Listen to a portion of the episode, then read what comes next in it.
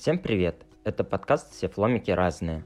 Подкаст для тех, кто хочет узнать о жизни ЛГБТК людей больше, получить ответы на возможные вопросы и услышать истории, которые могут быть тебе близки. Если тебе нет 18 лет, прошу не слушать данный подкаст, так как по законодательству Российской Федерации это запрещено.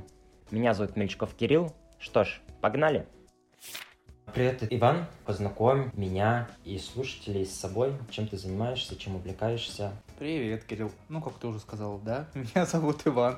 В общем-то, если знакомить с собой, то я северный парень из Северодвинска. В Москве уже, получается, пятый год живу. Я занимаюсь SMM ом, но не классическим SMM ом, то есть не в плане то, что это SMM в маркетинге, как многие обычно привыкли думать, когда слышат слово SMM, а вот именно SMM составляющий пиара. То есть можно сказать, что в какой-то части я даже пиарщик, нежели маркетолог, либо SMM щик. А в какой нише?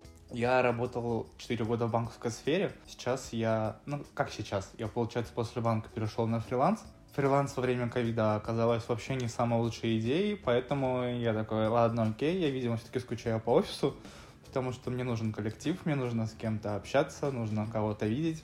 Ну и плюс работа дома немножко так угнетает, скажем всех четырех стенах. Я попал в коммуникационное агентство, и теперь у меня также на проектах есть банки, но при этом есть различные министерства. Госкорпорат, ну то есть ну, да. обслуживаете да. госкорпорат. Да. Что включается в твой функционал? То есть ты придумаешь креативы или ведешь соцсети? Я интересуюсь, потому что я пытаюсь найти SMM щика адекватного очень-очень уже давно, несколько лет, и это сложно. Если в плане SMM, то в целом я умею достаточно много. Вообще изначально меня взяли в SMM банка общаться с клиентами. Ну, то есть с точки зрения как бы как пиарщика, то есть, да, грамотно с ними коммуницировать, коммуницировать с ними именно в открытом пространстве. То есть, что они пишут в комментариях, что они пишут про сам банк у себя на стене, где-то в других различных группах, форумах и тому подобное. Вот, но, разумеется, одним этим дело никогда у тебя не останавливается, потому что работая в коллективе, ты все равно как бы какие-то приносишь свои идеи, и в итоге мой функционал начинался там, грубо говоря, с придумывания идеи о конкретном продукте. У нас, получается, за каждым был закреплен какие-то продукты банковские, и мы просто придумывали, что мы будем говорить. На месяц примерно раскидывали план, придумывали какие-то креативы, тесты, не тесты, разные механики под разные, разумеется, площадки, и об этом рассказывали. То есть, как бы вот начиная с формирования идеи, заканчивая вообще там написание текста, мы даже иногда как бы сам рисовал картинки. Сейчас, работая в агентстве, чуть пол задачи у меня подсократился, разумеется, потому что мы агентство, у нас много есть рабочих рук кто может делать большую часть работы за тебя, но опять же, если вот так вот смотреть, наверное, на картину в целом, то по большей части у моей силы уходит вот именно на создание креативов, то есть уже больше такой дизайнерская работа, и опять же, самое основное это написание текстов. Если смотреть на какие-то проекты более, наверное, точечно, то по большинству из них можно выделить вот основная часть работы, это как раз вот написание контент-плана uh-huh. на месяц и уже дальнейшего реализация. То есть ты сам рисуешь или ты составляешь, ну, придумал и составил ТЗ дизайнер? И так, и так. Если это было в банке, то, разумеется, да, я делал набросок примерно, что я хочу видеть дизайнер мне его отрисовывал, мы ему, естественно, за это денежку отправляли. Сейчас экономля деньги агентству, потому что это не банк, как бы, типа, я сэкономил деньги в агентство, мне плюсик к зарплате, разумеется, пойдет тоже за это. И рисую сам, ну, как бы, плюс я в целом люблю рисовать, учиться рисовать. Мне вот подарили недавно планшет для рисования, потихонечку осваиваю теперь рисовать не на бумаге, а вот именно в цифре на планшете. Угу, здорово. Теперь вопрос ближе к теме, и с учетом, что в наше время уже стоит задавать этот вопрос аккуратнее. Как ты идентифицируешь свою ориентацию, гендерность, все, что близко к этому? Конечно, опять же, издалека. Всегда это люблю делать. Изначально, скажем так, когда я, наверное, краем головы своей догадывался, что моя ориентация — это не натурал, но я себе упорно втирал, что натурал. Я считал себя натуралом всю свою, наверное, подростковую часть жизни. Потом уже постепенно понимаю, что все-таки нет, ладно, окей смотреть порнуху и смотреть на мужиков, это не быть натуралом. Я такой подумал, окей, значит я би. Ну типа я же встречаюсь с девушками и все тому подобное. Вот, и до недавних пор, наверное, я ставил, где я равно би. Теперь я ставлю я равно гей. Потому что я все-таки понял, попробовав отношения с парнем, что да, разница колоссальная. Если я себя в чем-то раньше просто самоубеждал, просто втирал себе, нет, тебе это нравится, потому что это нормально, то теперь я понимаю, что была брехня, фигня, и нужно было раньше, наверное, себе поставить этот знак. Окей, осознание тому, что тебе нравится парень, тебе пришло то, что заметил, куда падает твой взгляд во время порнухи. Но были ли у тебя до вот того, как ты попробовал отношения с парнем, какие-то прецеденты? Были, да, такие своеобразные кейсы, но они были весьма в таком, ну прям типа, ну совсем ребяческом возрасте. В классе, наверное, во втором, а может быть в третьем. А мы с другом, у нас были, получается, занятия по музыке после основных уроков. Нас выгнали, потому что мы громко ржали там, разумеется. Нас выгнали в рекреацию, и чтобы ты понимал, что было в рекреации, мы просто ложились друг на друга сзади и тазом двигали. При этом нам было весело, потому что что-то там в штанах щекотливо поднималось. Окей. А до каких недавних пор, то есть когда конкретно ты все-таки принял свою ориентацию как гей? Ориентацию свою как гея я, наверное, принял с год назад. Примерно год назад. Ладно, не то чтобы принял. Ко мне стало приходить осознание, и оно постепенно стало, ну, как бы, жить в моей голове. То есть я перестал его выкидывать, наоборот, стал об этом задумываться. То есть, как бы, вот отправная точка была год назад, а полное осознание вот именно произошло в этом году. В этом 21 Ну, в смысле, в 20-м. А, да. А. Год-то начался только. А что способствовало этому? Что способствовало? Блин, на самом деле сложно сказать, что способствовало. Но, наверное, было много различных факторов. Стоит, наверное, вообще начать с того, что, будучи затирая себе, что я би, или, может быть, даже натурал, я построил довольно серьезные отношения с женщиной, и, в принципе, как, наверное, хотели мои родители, э, у меня случилась семья, брак, появился ребенок. Ну, то есть, что, наверное, ждут родители от своего сына, глядя на него. Такие, типа, что он найдет себе женщину, у них будет ребенок, он будет вкалывать на работе, работать, типа, все, строить семью дальше, там, типа, развивать, вкладывать в нее и тому подобное. Вот я такой, молодец, значит, построил семью. Все вроде бы сначала шло нормально, и даже в плане, там, секса, в плане отношения с женой, в плане моего влечения к ней, заинтересованности к ней как женщине, как человеку, но потом что-то пошло вообще не так. Вот это просто резко сменяющееся чувство, когда ты вдруг начинаешь понимать, что с женщиной тебе дискомфортно, что ли. Ну, начинает какой-то появляться такой дискомфорт, диссонанс в общении, вы друг друга вообще не понимаете. Ты пытаешься объяснить свою точку зрения, она тебе говорит свою, и ты понимаешь, что ты не можешь ничего с этим сделать. Это при том, что в целом-то у меня нет проблем в общении с людьми, что с девушками, что с парнями. Но вот там вот просто почему-то все, ну, ну вот просто вот в упор и все. Тогда я стал замечать такую вещь за собой, что там, ложась спать, мне не хочется ее всегда обнимать. Мне не хочется всегда поцеловать. Ну, то есть, как, вот, как будто бы что-то резко начало меняться в отношении именно к ней, и я понимал, что, скорее всего, и она это чувствует. Она не понимала, что происходит, а я постепенно начал понимать, что к чему что, типа, блин, да я смотрю на голых парней в Инстаграме и в ТикТоке, и мне это нравится больше, чем смотреть на свою супругу. Ну, типа, да, заняться сексом с женщиной окей, я могу, скажем так, себе позволить, но это не будет доставлять какого-то прям типа супер вау удовольствия. И, наверное, даже равномерно как просто скучно передернуть uh-huh. перед какой-то порнухой. И вот когда у меня начало доходить до осознания, я вдруг понял, что страдаю я, страдает она, разумеется, страдает она, потому что она ждет от меня каких-то чувств, страдаю потому что не могу ей их дать, но мне приходится из себя что-то выдавливать. Mm-hmm как раз произошло там а, в девятнадцатом году. У нас начались прям такие совсем дикие ссоры.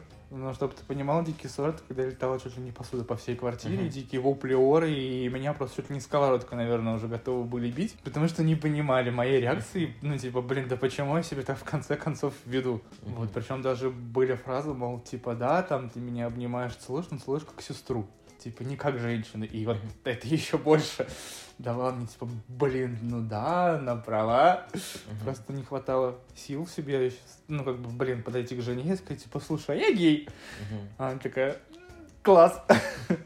Ну, а в итоге пришлось это сделать. А сколько вы были с ней вместе? Четыре года. А тебе сейчас сколько лет? 26. Ты употребил к ней женщина, она была старше тебя? Да, она старше меня на два года. Ну, на полтора где-то. Ну, не женщина, девушка. Не, ну я как-то вообще, наверное, знаешь, типа так в целом характеризую. Я понял. По характеру она женщина. Но она такая прямо взрослая, серьезная женщина. Какова у нее была реакция, когда ты совершил перед ней камин -аут? Реакция была непринятие. Ну, блин, ну какая еще реакция может быть, когда тебе муж говорит, слушай, дорогая, мы с тобой 4 года вместе, у нас есть общий ребенок, плюс у нее еще один был свой до этого, и ты говоришь, типа, кстати, я гей. Типа, вот мы с тобой сексом занимаемся, а мне как бы мужики нравятся и члены. Ну да, она не приняла сначала. Она сначала не поверила мне, подумала, что я шучу. Потом она подумала, что я нашел другую и просто придумал отмазку, что я гей, мол, типа, лишь бы от нее отмазаться. Но она говорит, типа, а что, я бы так и сделала. Она говорит, типа, вообще шикарно. Потом она решила, что, короче, мне просто нужно передохнуть, что я сам не понимаю, что я несу Мгм. что я в себе не разбираюсь и тому подобное. Ну, я как бы понимаю весь бэкграунд, скажем так, всех своих потоков мыслей в голове и как бы, в принципе, сложив всю картину для себя воедино и просто признав это себе. Мгм. Я признал это ей, а вот ей это немножко тяжело далось. Хотя, кстати, были а, в браке такие некоторые прецеденты, которые, в принципе, намекали бы на то, что я гей, просто я ловко отнекивался, отмахивался от них, и типа, нет, все, у меня просто был мужик, ну, ему, получается, 30, но мы с ним хорошо общались, а, познакомились в международном лагере. Вот, но мы тогда были совсем как бы мелкие, пиздюки, скажем так. Вот, ну понятно, да, сейчас он такой, типа, взрослый, секси-качок, скажем так. А Я иногда поздравляю его в адрес, там, типа, написать ему, возьмите, типа, ой, что за секси-чувак. И она просто однажды открыла мой инсту, она говорит, в смысле, говорит, секси-чувак? Она говорит, в смысле ты пишешь какому-то лысому красавчику секси-чувак? Я такой, ну, типа, это друг, ты по приколу. Она говорит, и как много ты пишешь друзьям, типа, и чувак, ты секси. Я такой, ну, типа, это нормально? Come on. А Она, ты, конечно, посмотрела на меня, типа, ладно, ты странный. И отстала от меня. Какие у вас сейчас с ней взаимоотношения? У нас очень плохие взаимоотношения, если честно, потому что она до сих пор, мне кажется, ненавидит меня за это, несмотря на то, что у нас э, взаимоотношения идут очень странно. Мы общаемся нормально, что-то происходит, какой, ну, какой-то конфликт опять на фоне прошлых каких-то, может быть, высказываний, либо вообще прошлой недосказанности. Начинается его переосмысление зачем-то с ее стороны. Я пытаюсь объяснить свою позицию, она опять отстаивает свою. На этом фоне у нас возникает диссонанс. Потому что каждый из нас пытается свою позицию отразить во всем Мгм. этом. И Мы снова ссоримся. Как бы как-то так. Еще плюс, что я в ней заметил, в принципе, находясь в отношениях, я это постепенно в ней замечал, что она такая, ей нужно контролировать все. Мгм. Вот ей вот нужно контролировать и знать, что происходит. Но сейчас я не ее супруг, но у нее все еще, я знаю, есть вот эта вот мания все контролировать. Я встречаюсь с парнем, я знаю, что она сохранила его ссылку себе зачем-то, номер телефона сохранила себе и периодически мониторит наши странички. Я такой думаю, ну, наверное, это не совсем нормально, но ладно. Ее понять тоже можно. Да, а ребенок? Ну, то есть, позволяет ли она тебе общаться, общаешься как часто? Я, да, общаюсь каждую неделю, стараюсь. Ну, Мгм. там, понятное дело, еще в зависимости там, от работы, плюс они, бывает, ездят домой в Ярославль к себе. Так, да, она позволяет общаться, но, кстати, сначала, после нашего разрыва, а он был довольно такой скомканный, непонятный, странный, когда она ночью, когда я был друзей на дне рождения, психанула, раскидала все шмотки по квартире, все собрала и свалила к подруге. Такая, типа, с мыслью, что она не знает, что теперь от меня ждать. Я вдруг меня резко стал чужим, хотя, в принципе, я изначально, когда делал каминг давал понять, что это не означает, что нужно сжигать все мосты. И прямо вот сейчас взять и сию минуту подраться. Я говорю, вот мы с тобой как общались, так и продолжаем общаться. Ну, как бы, если ты сама видишь, что наши отношения не похожи на отношения мужа и жены, они похожи на отношения близких друзей, значит, они, видимо, такие есть на самом деле. Давай сохраним их такими, какие они есть. Просто не будь теперь обязаловки, что мне нужно тебя целовать, и мы с тобой должны заниматься сексом через мое не хочу. Потому что я каждый раз находил кучу отмазок, почему я не хочу и почему не сегодня. Мгм. Вроде бы я даже сначала это устроила, потом она, кстати, решила, что я должен познакомить ее с парнем. Потом она сказала, а давайте вы будете жить вместе со мной.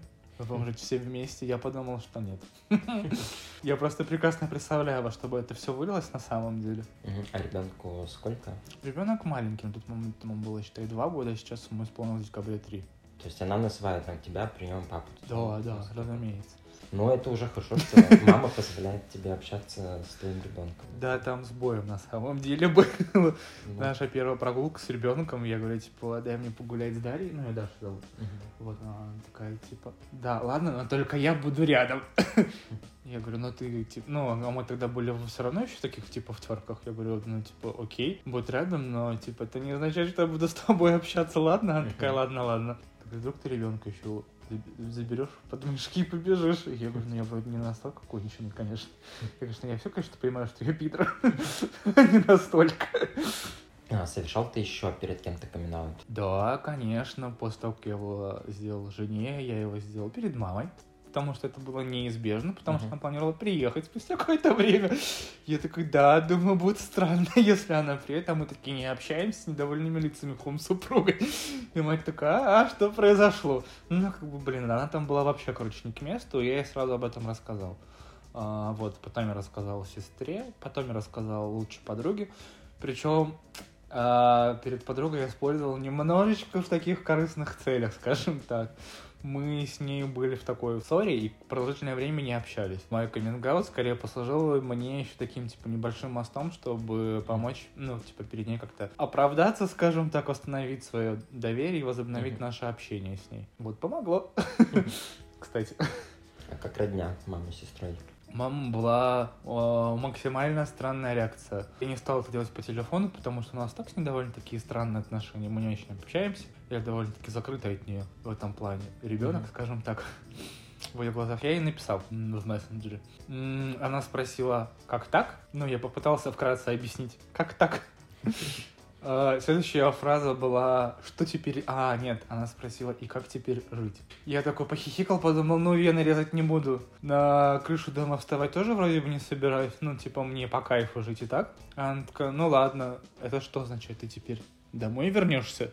Угу. Я только понял, что все, что ее беспокоит, не приеду ли я сейчас домой. Как обуза, я сказал, нет, не переживай, и все. И потом, кстати, она перестала со мной общаться. Я тут недавно, кстати, недели две назад узнал от сестры, что она, кажется, на меня обиделась, что я так поступил с супругой. Да, в общем, мать не может понять меня, угу. как так, в ее глазах я просто мужик, Альфонс, который поимел какую-то женщину, она родила от него ребенка, он их бросил. Вот примерно так я выгляжу теперь во всем этом. А супруга как-то объясняла родителям ситуацию вашего развода? Да, она просто сказала маме, я развожусь с Ваней, он сказал мне, что он гей. Все. Все было коротко и ясно.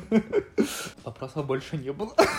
Ну, то есть со стороны, получается, тещи никаких не было предрассудков, реакции гневной, а негативной в плане того, что она могла там я на самом, Я на самом деле не знаю, какая у него была реакция но как бы мне ее никто не транслировал, но, скажем так, я знаю, что она женщина довольно таких советских манер, и, скорее всего, она не поняла. Возможно, даже она смеялась. Я прям представляю, как она рассмеялась, скорее всего. Потому что вот для нее это, наверное, вообще что-то дикое. И почему для нее еще, наверное, дико? Потому что я знаю, что она в свое время говорила моей супруге вообще в целом, что секс — это плохо и мерзко. То есть, типа, секс — это ужасно. То есть, у нее вот настолько вот эта вся советская закалка, что секс — это плохо. Типа, вот я занималась сексом со своим мужем, а мне было противно. Ну, типа, ну вот как результаты появились вы. Но сексом mm-hmm. заниматься мне не нравилось. То есть, как бы вот, и она долгое время, ну, супруга, рассказывала, что жила с мыслью, что секс это ужасно и, типа, вообще мерзко. Я боялась, как не знаю чего. То есть, там, как бы, блин, реакция всякая могла быть с ее стороны. Mm-hmm. Нет ли у тебя какого-то страха, предостережения, что, ну, либо теща ей придет в голову мысль, что нужно запретить тебе общаться с дочкой, либо жене. И в целом легко в нашем мире сделать, э, сказав там органам соцопеки, суду, что... Да, разумеется, у меня были такие мысли, скажем так, что касается тещи, она скорее такой человек, она не будет конкретно говорить тому, а, не общайся с ним, не давай общаться. Она может посоветовать, но может намекнуть. Угу. Но, учитывая характер моей супруги, та, как правило, сама принимает решение. Угу. Как женщина, скорее всего, она не сможет, потому что она всегда очень сильно тает, когда наша дочь смотрит своими глазками на меня, а я смотрю влюбленными отцовскими глазами на эту белобрысую девочку. Мы любвеобильно с ней перекидываемся, как мы друг друга любим, все, она сразу тает, и она прям понимает, что вот чего-чего, а запретить общаться дочери, когда она хочет с отцом, она не может. Mm-hmm. Потому что что у дочери горят глаза, что горят глаза у меня, то есть как бы у нас прям такая любовь-любовь прям. А, то есть, получается, супруга с твоим настоящим молодым человеком не знакома? Mm-mm. Я думаю, это чревато безумными истериками и каким-нибудь подвохом. Потому что что-что, а ждать этой женщины можно все что угодно. Я когда уехал с ним на море, он работал там, ну, подрабатывал медработником. Я ничего не сказал, разумеется. Ну, типа, а зачем? Как бы вроде, в принципе, в разводе уже. Uh-huh. И не обязана отчитываться. Что сделала она? Вспомнила, что когда-то заходил в Facebook свой телефон и зашла туда. Перерыла просто все возможные переписки, выудила мой номер телефона, который был у меня на юге. И проявила свою рассветность, что я на море. А молодой человек с дочкой тоже не знаком, не общался? Не, не общается. Ну, давай тогда расскажешь о молодом человеке и в целом вот времени, когда ты принял факт, что все, вы расстались э, со своей супругой, ага. что ты делал дальше? То есть у тебя сразу появился молодой человек или ты еще испробовал немного разнообразия там в сексуальном плане? А, я испробовал я еще пока... Я испробовал его как раз, когда пришла отправная точка. А. То есть, получается, за год до каминга я испробовал. Ага. Это были мои первые отношения с парнем. Сказать, что мне не понравились, ну, глупо, наверное, будет, потому что мне не понравились. Потому что, наверное, это был не тот парень, с которым я видел бы себя, или с которым бы, наверное, вообще хотел бы строить отношения. Практически это было так. Это был первый попавшийся, грубо говоря, mm-hmm. более-менее адекватный, недалеко находящийся от меня, не скидывающий мне свой член. Mm-hmm. Картинка, как это обычно происходит не жаждущий увидеть мой член и не говорящий мне, типа, а можно я тебя отсосу в парке? То есть, как бы, из этого это уже меня устроило в нашем общении с ним. Поэтому я с ним начал общаться, что-то там попробовал, первый поцелуй, первый секс, скажем так. Вот, но что-то для меня показалось мне странным, непонятным, не моим. Я такой, типа, может быть, все-таки я би. Я все-таки натурал. Вот, а вот когда уже к моменту, к подходящему каминг я вот познакомился как раз со своим нынешним парнем. Мы тогда общались, на тот момент мне не хотелось отношений о чем я, честно, ему сказал, что не хочу отношений. Мне как бы просто хотелось пообщаться с представителями гей-культуры, скажем так, потому что до этого, да, я себя там равнял к натуралам, либо хотя бы к би, и у меня там было пара знакомых би, то они как бы в целом-то особо от натуралов ничем не отличаются, как будто бы такие. Не решившиеся люди, кто они все такие. Uh-huh. Натуралы или геи, относящиеся все-таки больше к натуралам, хотя и мечтающие попробовать с парнем. Вот, но больше было интересно, да, пообщаться с геями. И еще как раз, кстати, незадолго до знакомства знакомства со своим парнем, я узнал, что у меня коллега в банке гей. Uh-huh. Причем он тоже, кстати, женат, но встречается еще с парнем. Они меня позвали на тройничок, на который я зачем-то согласился прийти. Я пришел, э, минут 40 пребывал просто в состоянии какой-то фрустрации. Думаю, зачем я вообще пришел сюда? Ощущаю себя там немножко лишним на празднике этих голых мужских тел. Да, тогда я ушел. Тогда я, наверное, подумал, что, наверное, все-таки типа не хочу отношений, потому что мне это казалось немножко странно. Мне хотелось просто хотя бы пообщаться, чтобы понять. И вот я начал с ним, получается, общаться. Параллельно у нас начались бурные конфликты уже дома. Плюс это был ковид. Это был карантин, это была удаленка по работе. То есть времени сидеть думать одному домом было предостаточно о себе. И как-то, в принципе, все это в совокупности в такой сложилось наложилось друг на друга, и получается, что делая каминг перед женой, параллельно не задумываясь об этом и не думая об этом, у меня уже какие-то отношения строились с нынешним. Угу парнем. Хотя изначально думал, что мы просто друзья, и типа я просто хорошо провожу время и просто с ним хорошо общаюсь. Ну, строились именно, э, имеешь в виду, что у тебя появлялись чувства к нему. Да, да. Угу. Но как бы я этого, наверное, не осознавал сначала. Мне казалось, что мне просто комфортно с человеком. Что это вот просто тот человек, с которым мне хочется общаться, с которым можно говорить обо всем и ни о чем. То есть такое бывает крайне редко. Это вот у меня есть лучшая подруга в Северодвинске. Да, вот мы с ней общаемся обо всем и ни о чем. Это вот просто человек, которому можно сказать с утра, Алиса, привет, вечером закончить каким-нибудь вообще, не знаю, непонятным разговором, ну, с утра продолжить новой темой, начать, я не знаю, с того, посмотри, какой у нас стоит холодильник, заканчивая там, не знаю, ой, у меня носок в дырочку. Угу. Ну, вот как бы все, мы обсуждаем с ней все, что можно, и ничего одновременно. То же самое было с ним. И с ним было комфортно молчать. То есть, если он что-то рассказывал, я не чувствовал неловкости, когда молчал. То есть, я понимал, что я веду себя, как я веду, как обычно, должен себя вести, наверное, вообще, в принципе, со всеми. То есть, просто таким, какой я есть. Если мне не хочется говорить, я мог не говорить, он просто говорил. Угу. И мне от этого было дико комфортно. Вот, и я думал, что типа, о, прикольно, типа, какой классный чувак. А потом оказалось, что все, я не могу не думать о нем, что мне хочется ему писать постоянно, мне хочется, чтобы он отвечал мне, мне хочется его видеть, слышать и все тому подобное. Вы с ним ровесник? На год младше, он меня. Сколько вы, получается, сейчас вместе и того? Итого, мы, получается, взяли точку отсчета, отсчета, ну, грубо говоря, наверное, с того момента, когда мы первый раз встретились. Мгм. До этого мы там, типа, месяца полтора еще, наверное, переписывались в телеге. А встретились мы, получается, в конце марта. Это у нас, получается, апрель. Ну, короче, почти год, считаю, вот уже в апреле. А как ты, состоя в браке, общался и находил, знакомился с парнями? То есть использовал всем известные хорны и телеграм-каналы? Я тогда о нем не знал. И про существование телеграм-каналов тоже. Видишь, какие наивные натуралы. Живут оказывается. У меня была парочка групп, короче, в ВК. Они у меня были давно, я даже сейчас, наверное, не вспомню, как они у меня оказались. Там, типа, одна из них была «Грешный девственник», по-моему, называется. Знаешь, что такое? Нет? Она такая довольно... Я бы не сказал, что она прям гейская, скажем так, да? Она, типа, и для девок, и для парней рассчитана-то, в принципе, потому Мгм. что там такие, типа, свои эротические фотографии выкладывают, что девушки, что парни. Но большинство это делают парней. Комментируют большинство парней тоже, разумеется. И там периодически э, реклама таких, типа, похожих на гейские группы было. И так, типа, потихонечку, иногда переходя на них, с группы в группу, в группу, в группу, там была одна из групп, чисто такая больше по гей-тематике похожая. Похожая вроде бы на знакомство. И из разряда, типа, вот, фотография, ставь лайк, найду по лайку и тому подобное. Вот, но, типа, разумеется, зайти левую страницу мне не хотелось. Писать с основной, ну, как бы палевно, Мгм. учитывая рекомендации ВК. Когда это было примерно так, ты листаешь ленту свою, и там, например, твоему другу, этому нравится вот это. И ты такой смотришь, думаешь, что это за дичь? Ты Мгм. понимаешь, что как бы вдруг твой лайк у кого-то в ленте с гей-группой вызовет много вопросов, в принципе, ты не рискуешь, так не делаешь. И там была группа, ну, вот чем-то похожая, вроде бы как. Я просто написал в личку, говорю, типа, а, слушай, чувак, вопрос, говорю, от незнатока к знатоку, говорю, типа, а как искать? Мне говорят, ну, попробуй хорнуть. Я такой, хор, что? Мне сказали, я такой, ладно, окей, попробуем там. Так у меня появился хорнет. Мгм. Теперь более моральный такой вопрос, этический. Насколько тебе было комфортно в плане не скребла ли кошка в душе, будучи состояв в браке, ну, условно, строя интрижки э, на стороне. Это же был вопрос, я, наверное, бы отнес еще к твоему коллеге из банка. Совесть скребла безумно. Наверное, по этой причине, считаю, очень долгое время, в принципе, имея хорн там условно у себя на телефоне, я обходился просто каким-то, типа, ну, типа, не прямыми отношениями, встречами, а общением в сети, каким-то таким, знаешь, легким недофлиртом и просмотром порнухи.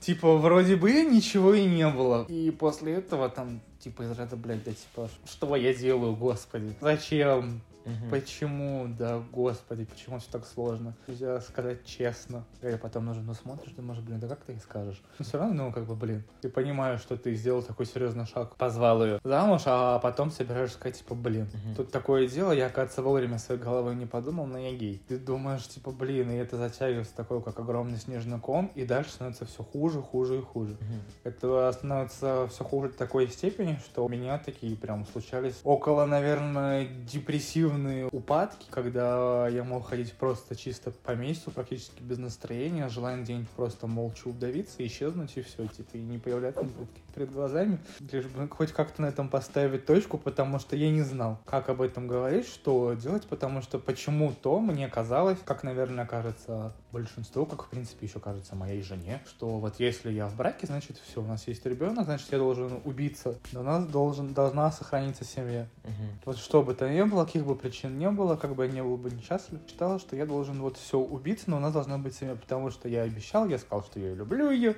и тому подобное. Ну вот как бы вот, вот, наверное, вот с этой точки зрения, вот это прям совсем, конечно. Давит, убивает, уничтожает, ты начинаешь ненавидеть себя, ты начинаешь смотреть на себя в зеркало и ненавидишь себя за это. Пытаешься, опять же, понять себя. Чтобы понять себя, тебе нужно попробовать это, чтобы знать наверняка, не делаю ли я ошибку, но при этом, да, как бы пытаясь эмпирическим путем понять, делаешь ли ты все правильно, ты славливаешь диссонанс. Когда ты начинаешь винить сам себе и понимаешь, что, скорее всего, все будет винить тебя в этом тоже. Мгм. Потому что, типа, ну ты же в браке. С другой стороны, наверное, думаю, да, окей, а если все было бы на самом деле так, а я был бы, например, в браке, решил бы развестись, а только потом попробовать. И все-таки бы понял, что это не мое. Ну, типа, ну а что тогда? То есть, получается, я разрушил свою, ну, типа, грубо говоря, там, жизнь женщины своей. Мгм. Ну, как разрушил? Ну, разрушил, можно сказать. Нее это так.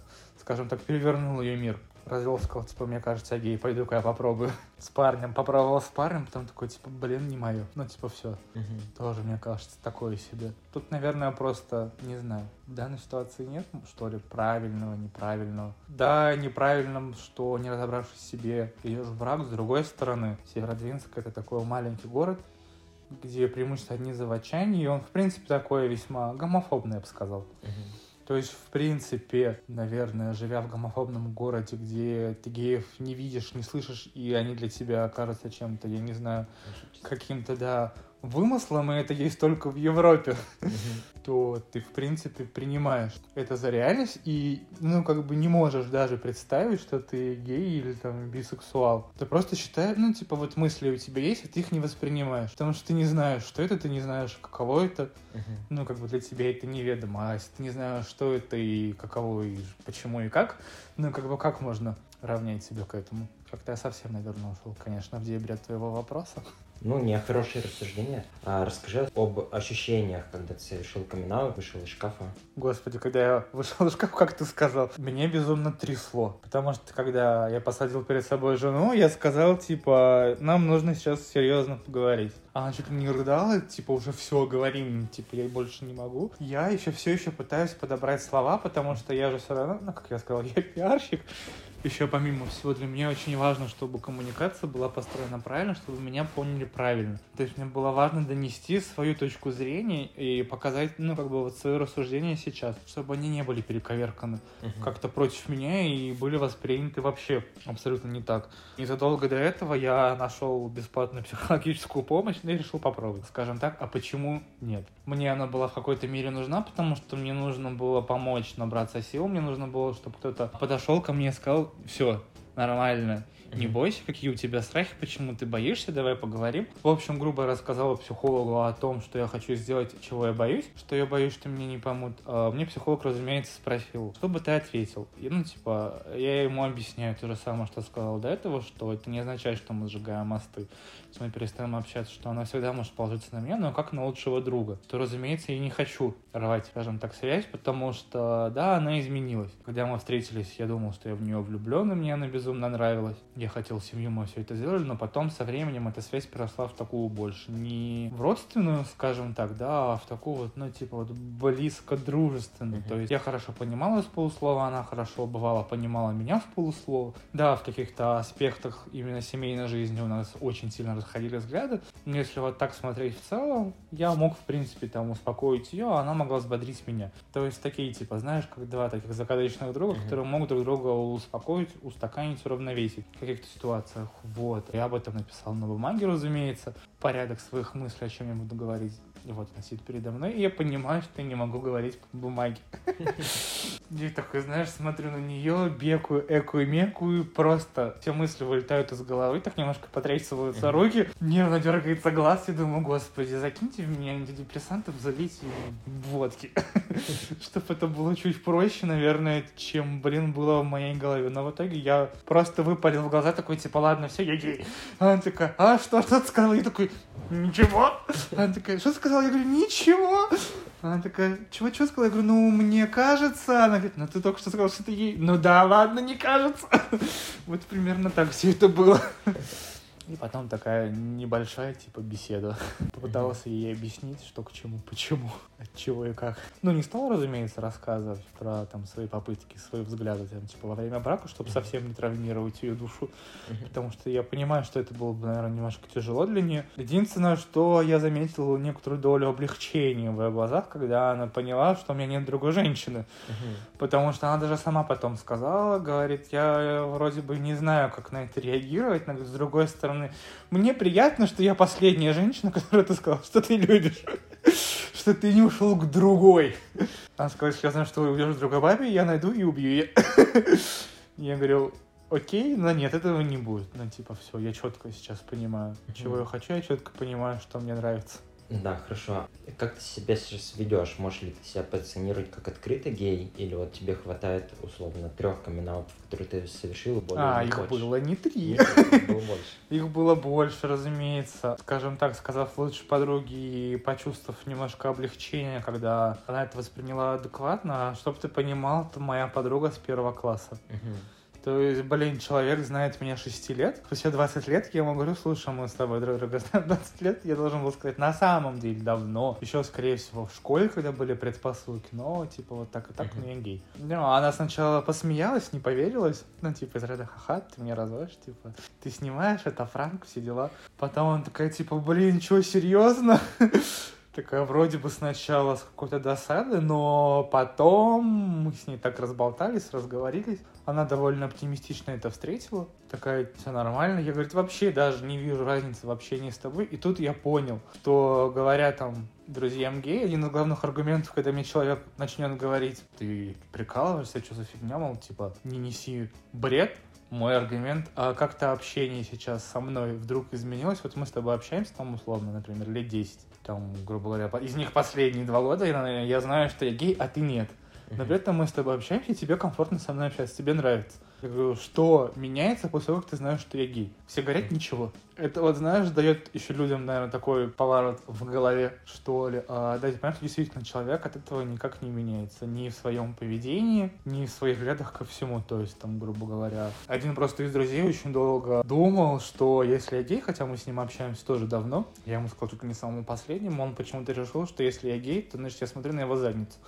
Он говорит, типа, все, я больше перед тобой не буду ходить из такого разряда. Я говорю, чувак, я говорю, мы с тобой общаемся давно. Говорю, блин, как секс-объект ты мне вообще не интересен, говорю, успокойся. Я говорю, ты, во-первых, не в моем вкусе, без обид. А во-вторых, говорю, мы друзья. Ну, типа, говорю, блин, да это то же самое, если у тебя есть вот там твоя подруга Диана, ты же не хочешь ее постоянно. Ну, вы же, типа, друзья, ну, ты же натурал. Он такой, типа, ну да, ну тут другое. Я говорю, да что другое? Я говорю, что здесь вообще абсолютно ровно то же самое. Вот, ну, в общем, да, большинство друзей довольно-таки нормально отнеслись. Там были некоторые из разряда, кто типа, ой, фу, я к этому негативно отношусь. Я сначала такой, типа, попереживал, попереживал, а потом подумал, ну, похер. В принципе, господи, что я теряю? Типа, ну, не хочешь общаться из-за этого, ладно, окей. Типа, блин, come on. Ну да, для меня это, конечно, кажется немножко странным не общаться из-за этого. Вот. А так в целом не знаю. Ну, как-то смирился, наверное, с тем, что люди некоторые, меньшинство, воспринимают, типа так слегка, с недоверием, с каким-то скептицизмом, со словами себя эту дверь нужно выбивать. Ты говоришь, типа, чувак, мне нравится, типа, успокойся, все нормально. Не надо пытаться говорить мне, что я должен там был перетрахать еще больше женщин своей жизни, как многие пытались меня верить, мол, типа, у тебя просто женщин было мало. Ты говоришь, да, нормально у меня было.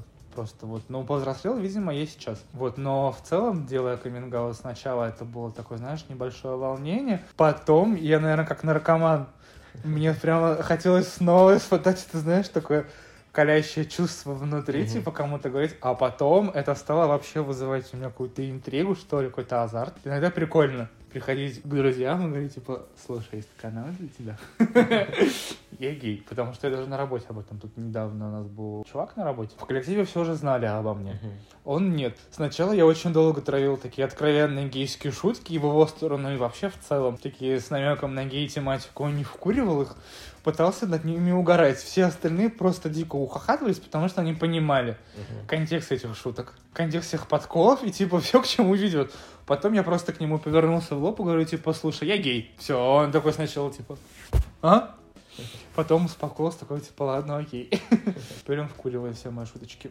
Да. Даже бывший своей рассказал, с которым мы в очень хороших отношениях. А, еще, кстати, даже иногда прикалывался так, типа, втихую в Инстаграму, короче, типа, знаешь, полился, но не полился. Я когда заболел ковидом, мы тогда еще с парнем не жили вместе, он мне принес кучу вкуснях. Я их, типа, сфоткал, выложил, внизу такая подпись была буквально мелким написана. Ее практически никто не видел. Все, кто знал, что я гей, я всем показал, все дико поугарали, там было написано «Спасибо, любимым, за вкусней». Было забавно, когда у нас общие знакомые там писали моим друзьям, разумеется, ну, которым, типа, все вместе общаемся, типа, что это за надпись? Ничего не понимаю, что происходит. Типа, он же был женат. Что значит любимым? Все такие, типа, ой, да не знаю, да не обратили внимания. Окей, а давай как раз вернемся к твоему любимому. Расскажи об ощущениях, разнице ощущений, новый спектр чувств, который ты испытал как раз-таки э, в отношениях с парнем. Господи, я об этом могу говорить, мне кажется, долго. Вот дольше, чем говорил, наверное, про все до этого. Если раньше э, брать, наверное, все мои да, отношения с девушками, даже учитывая подростковый период, когда, uh-huh. в принципе, гормоны чувства зашкаливают, ты ощущаешь эйфорию своих чувств любви, с ним я вдруг понял, что испытываю вообще другой спектр эмоций, начиная несдержаемой улыбки при виде него издалека еще, uh-huh. когда я шел к нему на встречу, просто, если у меня не было настроения, а я видел его издалека, все. И мог идти, улыбаться, мне было не остановить до, наверное, каких-то, знаешь, скребущих кошек на душе, такого легкого депрессивного, слезивного настроя, потому что такое грустное ощущение, как будто бы, что ли, типа, знаешь, я себя резко ощущал каким-то пятилетним мальчиком, который думает, что его никто не любит, и вдруг подходит мама, обнимает, и он понимает, что его любят. Типа, блин, просто, ну вот настолько широкий спектр эмоций и чувств я еще никогда, наверное, не испытывал. Я думал долгое время, что я довольно такой, типа, черствый немножко, суховат, ну, такой, типа, знаешь, сдержанный характером, что меня очень сложно, в принципе,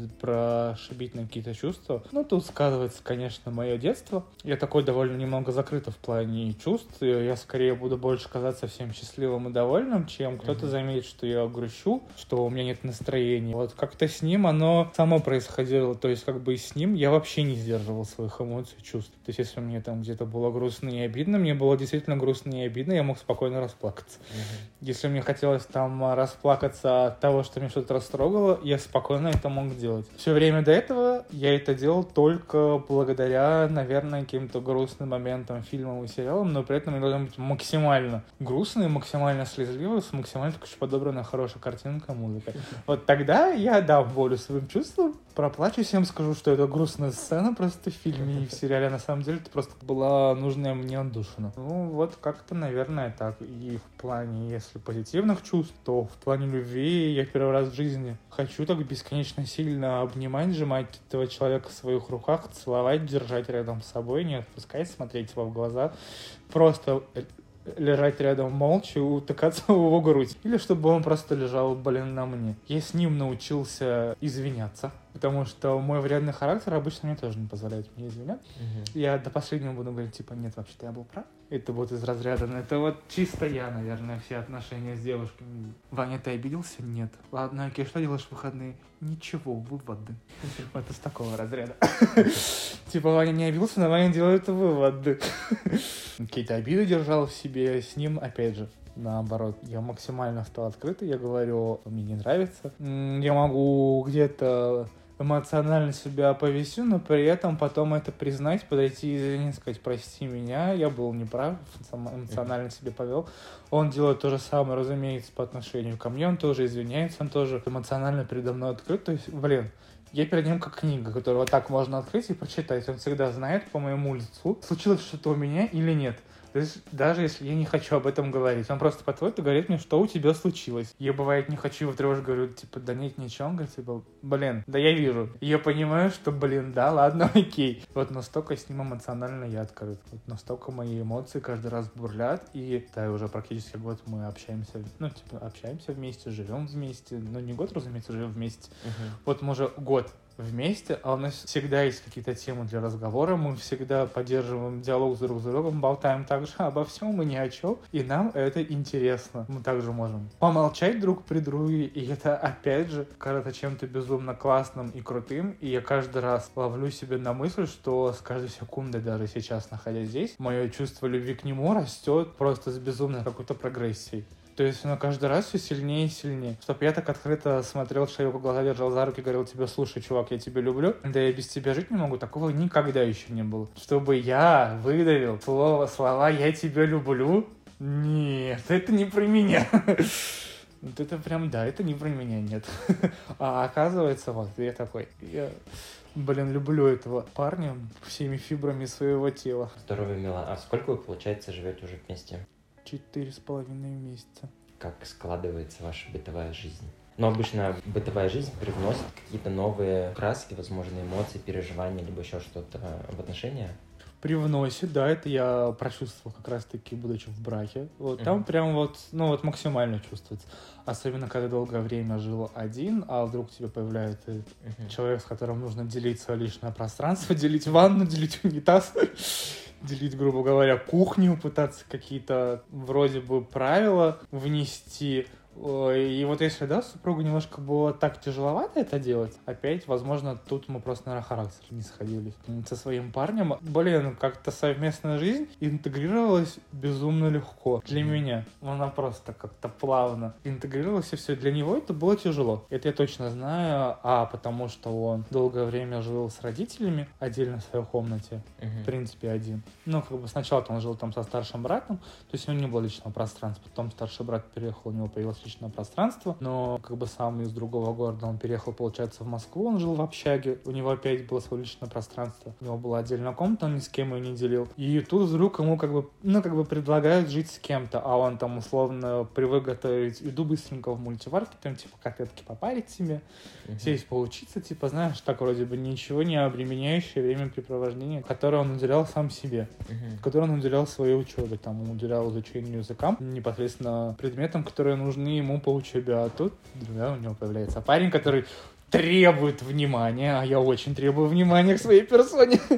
Ну, потому что я люблю пообщаться. Мне вот прямо, если я особенно люблю человека, и мне с ним комфортно общаться, все, капец. Общайся со мной 24 на 7, умоляю. Просто пиши мне каждые 5 секунд, как у тебя дела, что-нибудь рассказывай.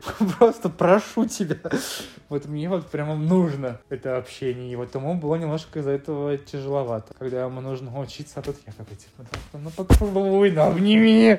Ну, пожалуйста. Мне, давай полежим, пообнимаемся. Сериал посмотрим. Вот, да, ему было немножко непривычно с Да. этим смириться, но в итоге, ну, как бы, когда, скажем так, моя эмоциональность немножко подутихла в этом плане, потому что я иногда очень бурно реагировал, когда он уходил на практику по работе, очень сильно был там занят и долго мне не отвечал. У меня был такой легкий диссонанс, потому что вот мы с ним до этого общались 24 на 7, ну, так всегда бывает Мгм. в начале всех общений. Потом, да, у вас, считай, контакт налажен, вы уже встречаетесь, вы уже вместе. Вроде бы нет нужды общаться 24 на 7, но у меня эта привычка сохранилась общаться 24 на 7. Мне свой общительный голод нужно куда-то девать, я пишу ему, он мне не отвечает подолгу. Там, знаешь, отвечает сухо, а я при этом знаю, что вот он был в сети, Начинаешь думать, блин, он мне не ответил, ну почему мне он не отвечает?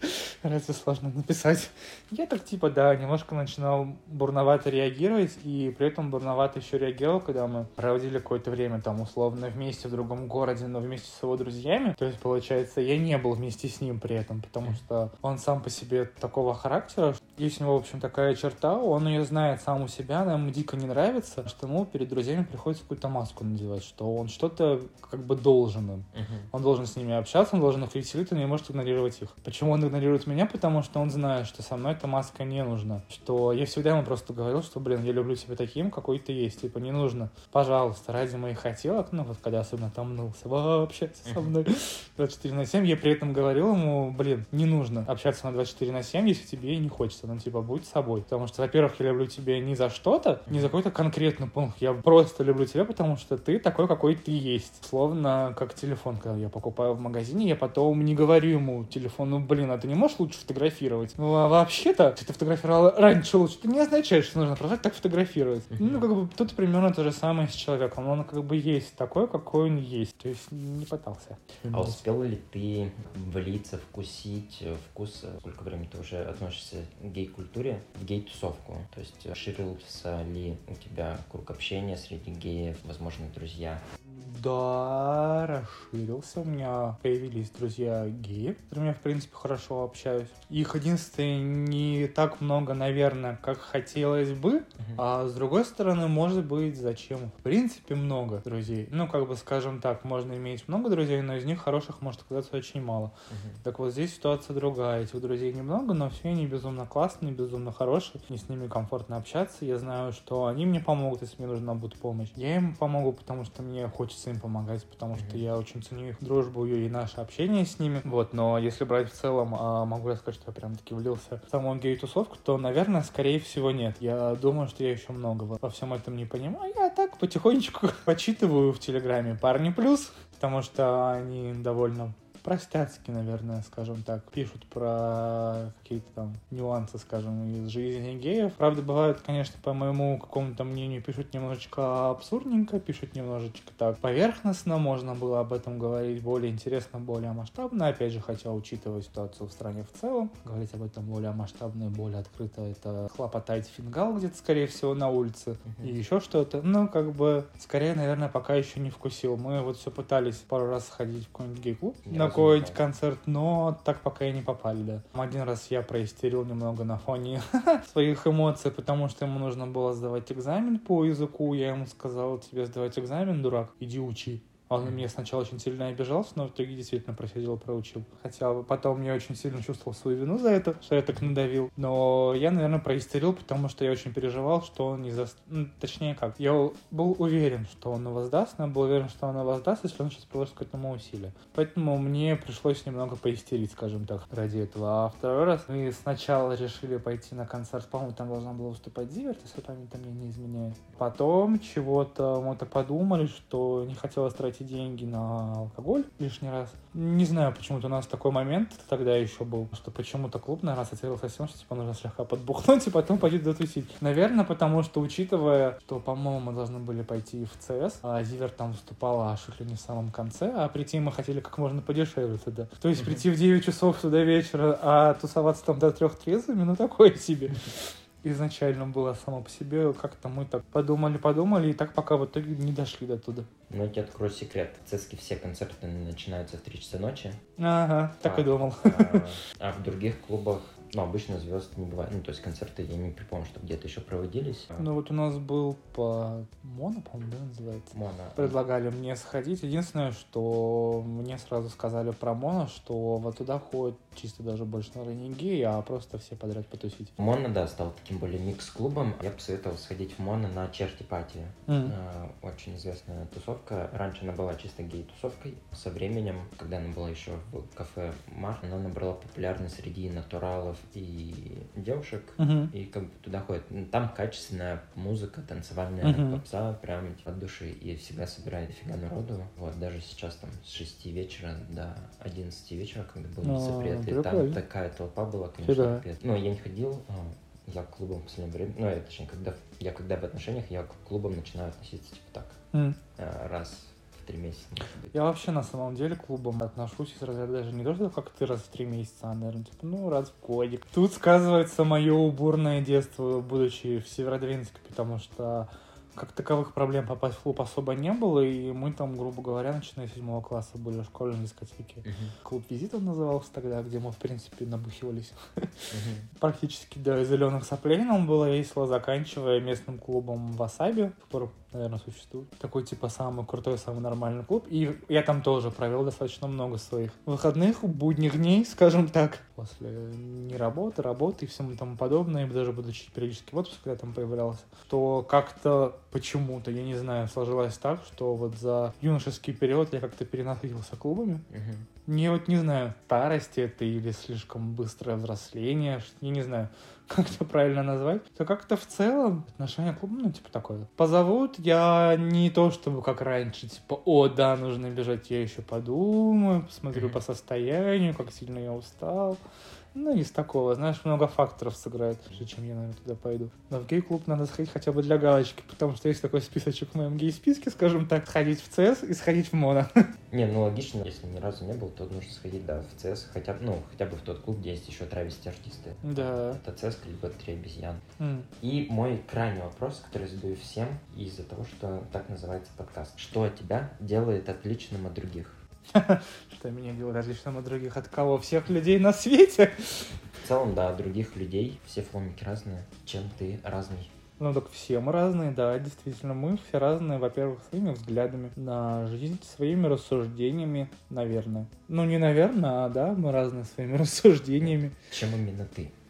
Чем отличный я от других, как э, кажется мне, и судя по всему, исходя, наверное, из последних отзывов, когда я делал каминг перед друзьями и знакомыми, учитывая, что я был женат, uh-huh. отличный тем, что я довольно-таки смелый. Я не боюсь в этой своей жизни потому что она у меня одна. Делать какие-то серьезные шаги, которые могут полноценно перевернуть резко всю мою жизнь, потому что после каминг что последовало, я уволился из банка.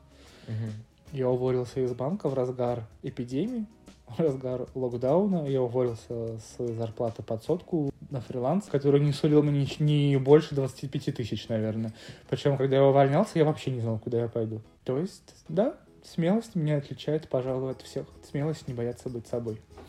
Это отличное качество. Что ж, давай завершать. У меня есть определенные пожелания. Во-первых, я думаю, что со временем вы сможете настроить более такую тесную связь со своей супругой. Надеюсь. Ты особенно, чтобы у тебя росла красоткой. Она а, уже выросла красоткой. Уже там уже все. Там все мужики будут через меня проверять сначала. Скажу, так показывай мне этого мудака. Вот, чтобы, скажем так, отцовский взгляд и взгляд дочери у вас и оставался такими же искрами. Ну и счастье, и развитие благополучия вашим отношениям с молодым человеком. Спасибо. Спасибо тебе большое, что принял участие в подкасте. Это подкаст «Все фломики разные». Подписывайся, подкаст доступен на всех платформах, а также ты можешь влиять на контент подкаста, общаясь со мной в телеграм-канале «Собака All's Different». В нем я буду анонсировать новые выпуски и спрашивать у тебя обратную связь. А также можешь оставлять пожелания к историям, которые ты хочешь услышать. Все ссылки найдешь в описании. Пока!